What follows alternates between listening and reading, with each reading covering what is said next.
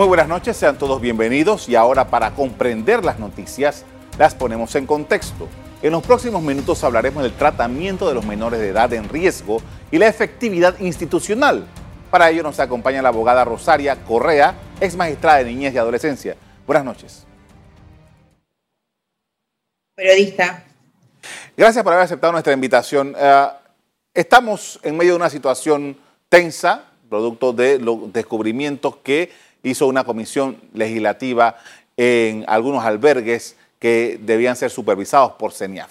Pero más allá de ese hecho en sí, queríamos entrar a verificar qué es lo que está sucediendo con este sistema completo, todo lo que entraña la situación de los menores en riesgo, la valoración de sus problemas, la atención de estos eh, menores de edad y cómo se está comportando el Estado panameño para brindarles lo que debería darse, que es una protección. ¿Qué evaluación, para empezar, hace usted de lo que estamos viviendo? Primero que todo, quiero agradecerte la oportunidad de abrir las cámaras y en este espacio virtual que la situación nos permite, eh, poder aportar un granito de arena en esta situación y esta problemática, aclarar nuestro, nuestro estado de situación con relación a los derechos humanos de la niñez y adolescencia de nuestro país. Lo que, yo, lo, lo que estamos viviendo en este momento es el resultado de un abandono paulatino por parte del Estado panameño, en donde ninguno de los gobiernos que desde la aprobación de la ley, eh, de la ley internacional, la Convención sobre Derechos del Niño, en el año 1990 que se suscribió, eh, en donde teníamos que hacer adecuaciones porque sabíamos que el estado eh, de situación de la protección tutelar eh, no era un estado fallido. Entonces te imaginas que tenemos 30 años de deuda en donde no hemos podido instalar un sistema de protección integral y por ende eso nos ha impedido a su vez ir mejorándolo poco a poco. Nosotros actualmente tenemos un marco legal que aunque las personas digan que hay muchas leyes, tenemos muchas leyes dispersas, legislación que se ha trabajado para resolver un problema momentáneo y después nos olvidamos de la situación, nos olvidamos de los problemas. Y específicamente en materia de la legislación en protección de niños, niñas y adolescentes sin cuidado parental, problemática que tenemos que atacar desde diferentes factores eh, el marco de legislativo tampoco ha podido lograr una delimitación clara de competencia ni establecer ningún tipo de gradualidad este, para las rutas de intervención por parte de autoridades administrativas y jurisdiccionales. Mira, yo te voy a decir una de las cosas más preocupantes que yo en este momento tengo que decirlo, es precisamente el haber recibido en el día de ayer noticias de la renuncia del procurador porque eso significa que además, que, que además de que nosotros tenemos problemas como Estado para proteger a nuestros niños eh, por las deficiencias propias de este sistema de protección, quiere decir que tampoco podemos aspirar a una protección en términos amplios de lo que es la justicia de todos, de la justicia de todos, porque el, el hecho de, de esta renuncia y lo que él ha manifestado sin, dar mayores explicaciones, nos dejan a nosotros muchas interrogantes y eh, nos preguntamos entonces dónde y cómo nosotros vamos a resolver, eh, poder, eh, cómo vamos a restablecerle a la víctima sus derechos, cómo vamos a llegar a la, a la investigación profunda, desvirtuar la inocencia y poder procesar a los culpables. Entonces, estas cosas tenemos que analizarlas profundamente. Eh, profesora, quería este, el apartado del de el, procurador, lo que ha sucedido con el procurador, que quiero dedicarle un tiempo para analizarlo en toda su profundidad. Pero antes de ir allá, quería preguntarle acerca de a qué nos estamos enfrentando. Porque aquí todos estamos viendo CENIAF, pero además de CENIAF está los tribunales de justicia, la situación en los hogares, eh, eh, las investigaciones de la, situación de cada uno de estos muchachos. Que si quiera saber qué, qué, es lo que está más allá del de, eh, problema de las acusaciones en particular, porque... Te, lo voy a explicar de esta forma. lo voy a explicar de esta forma. En, un sistema inquisitivo tutelar, La respuesta es, la familia no funciona, el, la comunidad no funciona, el Estado no funciona, los niños son pobres, están en riesgo, por lo tanto, solución, albergue, internamiento. Ya todo lo que ha pasado a lo largo de estos 30 años nos ha demostrado que los albergues no son la solución, así como ninguna, ninguna o ninguna figura, ya entiéndase, acogimiento familiar, adopción, etcétera, es la, es la respuesta correcta o exacta porque todo va a depender que tengamos un buen sistema de monitoreo y evaluación y rendición de cuentas en todos los sentidos.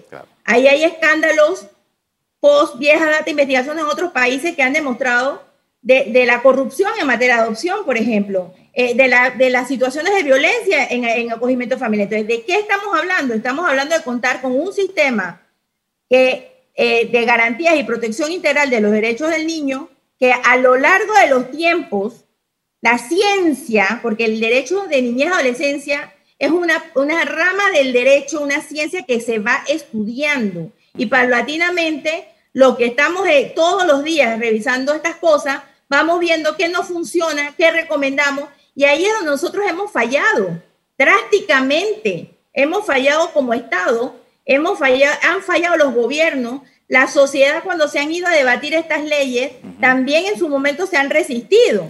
¿Por qué? Si tú te fijas, cuando, cuando pasamos la ley 14 de 2009, y tú la lees, tú vas a encontrar en el glosario una definición de un término que se dice corresponsabilidad. Pero aquí todavía queremos seguir hablando de la subsidiariedad. En la familia falla, y eso es propio de los sistemas tutelares del que no hemos salido, la familia paga interno al niño. Pero ¿qué pasa con la corresponsabilidad? Papá y mamá son corresponsables, pero el Estado es corresponsable con ellos, la comunidad es corresponsable, porque todos tenemos que vigilar, todos tenemos que cuidar a nuestros niños y, niñas y adolescentes. No es, no es el trabajo uno solo, es el trabajo de todos juntos, porque si alguien falla, ahí está el artículo 5 de esa ley, tiene la obligación ciudadana de denunciar, porque nos tenemos que enterar qué está pasando. Y estos crímenes desastrosos y violentos, la violencia sexual en todas sus tipologías penales, abuso sexual infantil, maltrato, eh, el, aspecto de la explotación sexual, todos se cometen en la intimidad del, actor, del, del, criminal o del crimen organizado, en el peor de los casos. Con esto, profesora, vamos a hacer un cambio comercial. Al regreso, seguimos hablando de los procesos que están involucrados, menores de edad en riesgo. Y vamos a hacer un análisis de todo lo que eh, eh, en materia penal está pendiente. Ya volvemos. Estamos de regreso con la abogada Rosaria Correa, ex magistrada de niñez y adolescencia, poniendo en contexto los temas de familia menores en medio de la crisis de CENIAF. Y como dije antes, vamos a, entrar en el análisis de la circunstancia esta con la salida del procurador. Y quiero recordar lo que expresó ayer, sobre todo en este punto, el procurador. Vamos a ver. Aunado a ello, debimos trabajar con un sistema incapaz de dar solución a situaciones tan críticas como el bienestar de nuestra niñez, conllevando una responsabilidad institucional, aunque no personal, por los últimos hechos que han conmocionado a la nación panameña. ¿Cómo, cómo podemos interpretar estas palabras del procurador? Yo realmente vuelvo y te repito, a mí me deja sumamente preocupada porque él, tendríamos que saber qué exactamente él está tratando de decir con esto.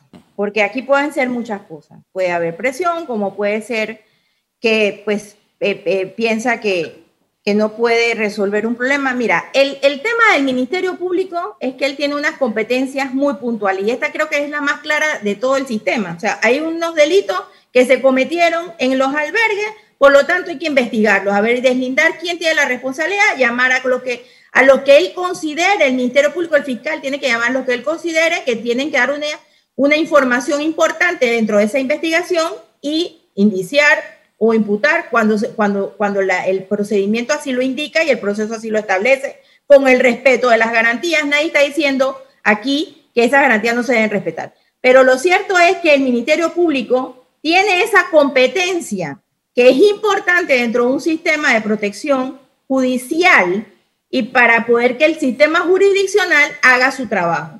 Entonces, lo que él está planteando de las deficiencias o que, o que no hay las estructuras, que no hay el presupuesto, lo debe decir claramente a qué se refiere, para poder entonces buscar, eh, buscar los mecanismos, porque yo considero que si, si eso se explica, se, se dice, pues me falta presupuesto, me faltan herramientas, me falta personal, me falta, me falta formación científica para poder asumir esto, pues, eh, pues yo creo que todo el Estado, toda la sociedad toda la academia, todas las universidades nos tenemos que, eh, unir para que el Estado salga adelante con todas estas cosas, porque de, lo, de, eso se trata. Ya sabemos que tenemos un problema serio.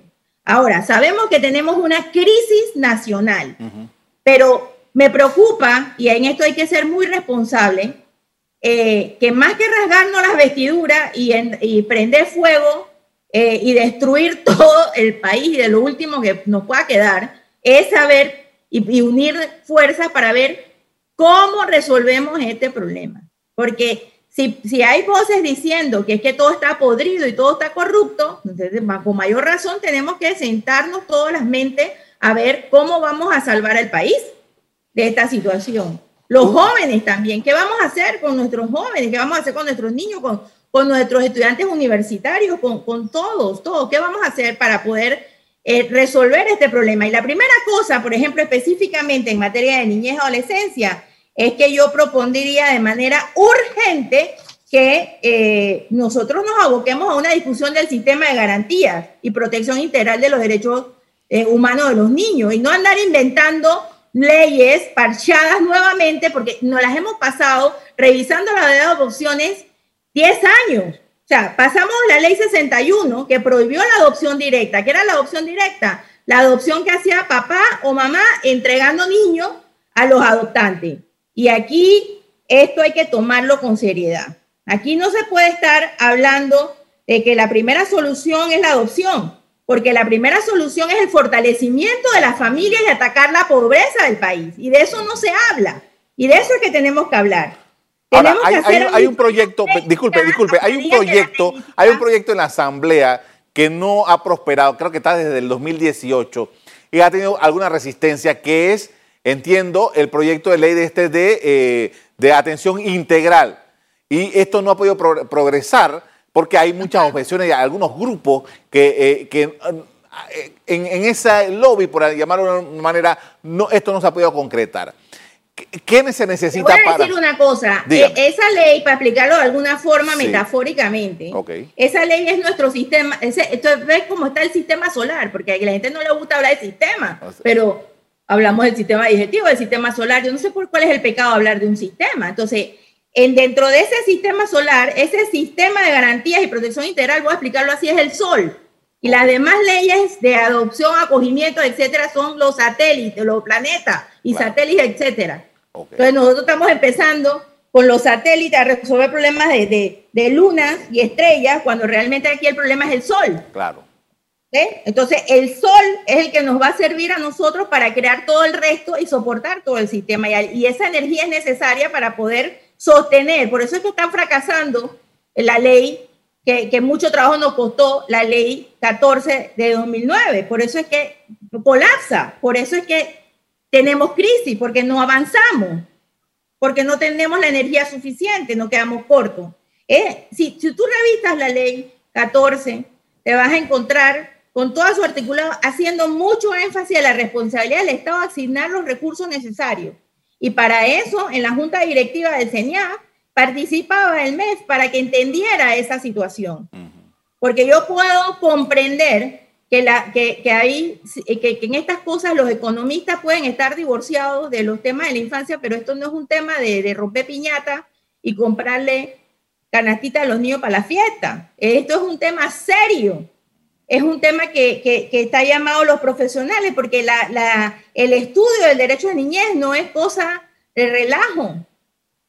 Esto no es juego, esto es serio y estamos fallando, fallando seriamente en la política pública de protección en términos amplios, específicamente con las familias. Y ahí todos, todos, la sociedad, la familia, los sectores mujer, hombre, etcétera, todos tenemos que ponernos a la mano en el corazón y pensar si realmente estamos tratando a nuestros hijos y hijas con respeto y respetándoles sus derechos, si realmente se los estamos honrando. Porque cuando una madre o un padre violenta a sus hijos, o sea, lo irrespeta, no le satisface sus necesidades, sus derechos, pues dime tú, ¿qué esperas, qué esperas tú de nuestra sociedad? Mamás que, que, le pueden estar enseñando a sus hijos, lo están explotando laboral o sexualmente.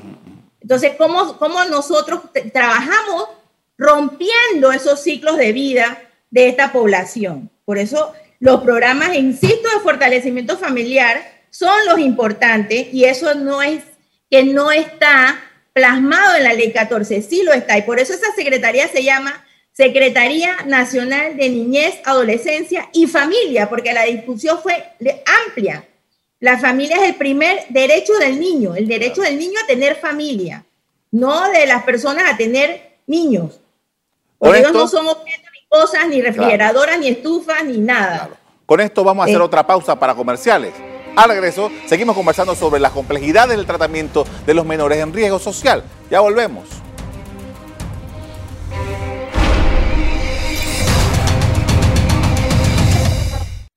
En la parte final estamos de regreso con la abogada Rosaria Correa, ex magistrada de niñez y adolescencia, hablando sobre el tema de los menores de edad que están en riesgo. Y en esta oportunidad, eh, aparte de, todo esto eh, y, todas estas declaraciones eh, valiosas que usted nos está dando esta noche, Organismos internacionales, a lo que está escrito Panamá, han hecho advertencias, han hecho recomendaciones, han señalado situaciones puntualmente con estas carencias que tiene el país. Al final no se ha logrado este, una mejoría sustancial en estos asuntos.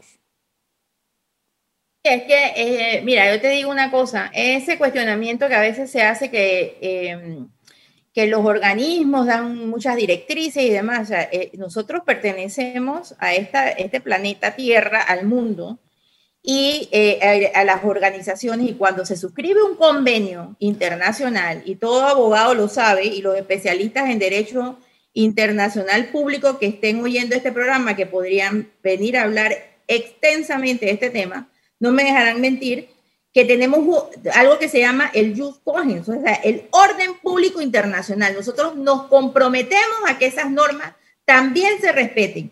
Una de esas normas, o hay dos tipos de normas, una que es de ejecución inmediata, y estos convenios sobre los derechos del niño, los convenios relativos a las adopciones internacionales, etcétera, tienen normas de ejecución inmediata, que nosotros al momento que el ratificamos, porque no es que las nacionalizamos, porque tenemos el artículo 4 de la Constitución Política de la República de Panamá que establece Panamá acata las normas del derecho internacional. Nosotros ahí estamos obligados a que estos, estas normas que contienen derechos humanos, valores éticos universalmente reconocidos por la comunidad internacional, tenemos que cumplirlos. Y cuando nos están señalando que tenemos que respetar estándares internacionales, nosotros tenemos que revisar esos esos estándares para ver si estamos adecuándolos. Pero este trabajo no es de dos días, ni de tres días, ni para improvisar, porque yo creo que aquí hay, es cierto, aquí hay mucha improvisación. Entonces, estas cosas vuelvo y repito, o sea, la gente critica mucho que la técnica, que la academia, que no sé qué, pero no estudian y nadie quiere escuchar. Nadie quiere escuchar esto. Entonces, tú incumples convenios internacionales. Quiere decir que tú estás violando eh, el, el orden público internacional también. Y en ese caso, el Estado panameño es susceptible de ser demandado. En el momento en que no satisfagas y no restablezcas y no investigues, entonces vas a ser demandado, porque hay ese orden público que respetar. Todas estas convenciones se tienen que respetar, se tienen que adecuar y nosotros, vuelvo y repito, tenemos una deuda de 31 años. Ahora, profesora, tomando en consideración lo que usted hablaba hace un rato de la corresponsabilidad, en los casos específicos que hemos estado viendo, las denuncias que se han hecho y que ahora están en manos del Ministerio Público, desde el punto de vista legal, no sé, usted es la especialista, en el, CENIAF, el rol, la participación, la, la responsabilidad en medio de esta situación que ya están en la esfera penal. Vuelvo y repito, la CENIAF, que es una entidad que se crea un organismo que se crea especializado como ejecutor de la política pública en términos amplios, tiene una secretaría, o sea, esa secretaría tiene una junta directiva y tiene un director. Eh, eh, tanto la función, de, la función de supervisión del servicio del que presten eh, las diferentes instituciones no gubernamentales, no solamente en el tema del albergue, en otros aspectos que pueda estar prestando servicio, pues ese no es el único. Tienen que supervisar. Entonces, la supervisión es una responsabilidad compartida de la junta directiva con el, con el director a través de sus diferentes, su, su dirección que tiene para eso y su personal que tiene para eso.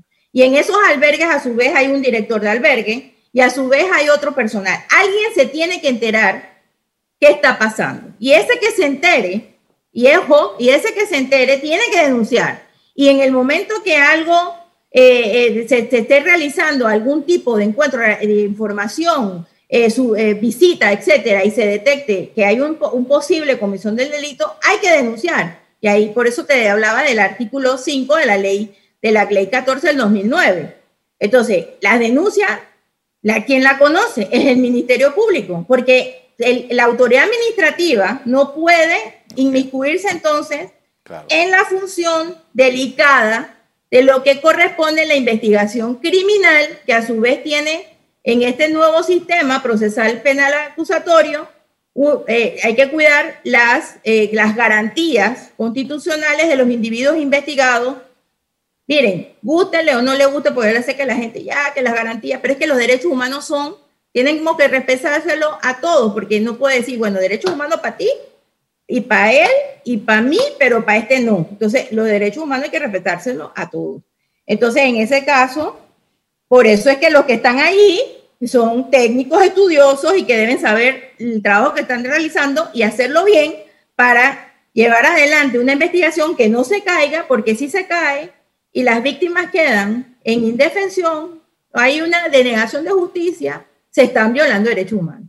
Y si al, al, procesado se le violan derechos humanos y después queda absuelto y se le violaron sus derechos y no se le respetaron su garantía, también, se, también va a demandar el Estado. Entonces, son cosas que hay que cuidar. Y esa, esas funciones, de, esas no son las funciones de CENIAF. La función de CENIAF es supervisar, poner la denuncia y en el aspecto del MIDE, revisar los subsidios y yo creo que aquí es importante, por eso digo, una de las cosas más importantes, que en este momento ya se esté ordenando, si hay denuncias y demás, y hay trabajos que ya se habían dado y se estaban ordenando en las diferentes albergues, pues ordenar las auditorías técnicas.